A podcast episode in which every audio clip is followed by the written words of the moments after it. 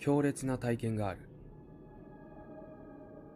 夏だからという安直な理由でサークル仲間とオカルトスポットに行くことになった。登山峠にある登山ホテルという廃屋だ。俺はネットで情報を集めたがとにかく出るということなのでここに決めた。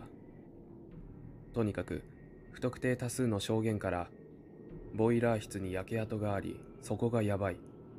などの情報を得たが特に3階で人の声を聞いた。何も見つからないので帰ろうとすると3階の窓に人影が見えた。と3階に不気味な話が集中しているのが気に入った。雰囲気を出すために俺の家でこっくりさんをやって楽しんだ後12時くらいに現地へ向かった。男4女4の大所帯だったので結構みんな余裕だったが登山ホテルの不気味な大きい影が見えてくると空気が変わった。隣接する墓場から裏口に侵入できると聞いていたので動きやすい服を着てこいとみんなに言っておいたが肝心の墓場がない。右側にそれらしいスペースがあるが広大な空き地になっている。墓なんてないぞと言われたが懐中電灯をかざして空き地の中に入ってみるとひな壇のようなものがあり変な形の塔が立っていた。おいこっちに何か書いてあると言われて記念碑みたいなものを照らしてみると殉職者慰霊塔。昭和三罰年誰某警部補。みたいなことが何十と列挙されていた。もうその佇まいといい横の廃屋といい女の子の半分に泣きが入った。男まで「やばいっすよここ」と真剣な顔をして言い出す始末。俺もビビっていたがかえっては寒すぎるのでなんとかなだめすかして奥にある沢を越えホテルの裏口に侵入した。敷地から一箇所開いていた窓を乗り越えて中に入ると部屋は電話機やら空き缶やら様々なゴミが散乱していた。風呂場やトイレなど汚れてはいたが使っていたそのままの感じだ。部屋から廊下に出ると剥がれた壁やめくれ上がった絨毯でいかにもな廃屋に仕上がっている。懐中電灯が2個しかないのでなるべく離れないようにしながら各個室やトイレなどの写真を撮りまくった。特に台所は用具が丸々残っていて帳簿とかもあった。噂だがここはオーナーが気が狂って潰れたという。1階を探索して少し気が大きくなったので2階へ続く階段を見つけて登った。2階のフロアについて噂の3階へそのまま行こうかと話していた時だ。急に静寂の中に電話のベルが鳴り響いた。3階の方からだ。女の子が悲鳴を上げてしまった。連鎖するように動揺が広がって何人か下へ駆け下りた。落ち着け落ち着けって。最悪だ。パニックは余計な事故を起こす。俺は上がろうか降りようか逡巡したがジリリリリという気味の悪い音は心臓に悪い。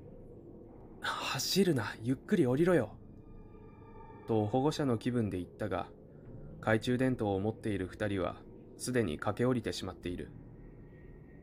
暗闇がスーッと降りてきてゾッとしたので俺も慌てて走った。広くなっている1階のロビーあたりでみんなは固まっていた。俺が着いた時にふっと電話は止まった。もう帰ると泣いている子がいて気まずかった男たちも青い顔をしているその時一番年長の先輩が口を開いた。俺のオカルト道の師匠だ。ごめんごめん、本当にごめん。そう言いながらポケットから携帯電話を取り出した。こんなに驚くとは思わなかったから、ごめんね。曰く、驚かそうとして昼間に携帯を1台3階に仕込んでおいたらしい。それで頃合いを見計らってこっそりそっちの携帯に電話したと。アホか、やりすぎだっつうの。もうしらけてしまったので、そこで撤退になった。帰りしな、師匠が言う。あそこ、シャレにならないね。シャレにならんのはあんただと言いそうになったが、師匠は続けた。僕たちが慰霊塔を見ているとき、ホテルの窓に人がいたでしょう。見てない。あの時ホテルの方を見るなんて考えもしない。夏だからドキュンかと思ったけど、中に入ったら明らかに違った。10人じゃ効かないくらいいた。上の方の階。いたって、ネタのために携帯もう一個買うほどの金、あると思う？